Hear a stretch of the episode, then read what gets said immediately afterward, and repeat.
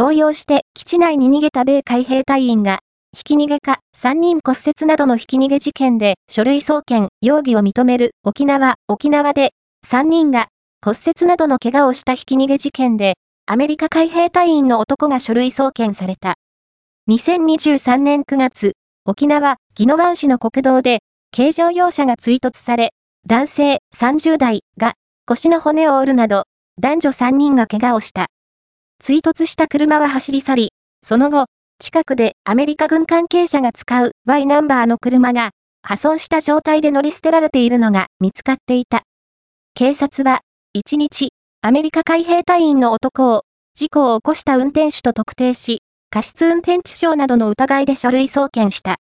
関係者によると、男は事故を起こした後動揺して基地内に逃げたと容疑を認めているという。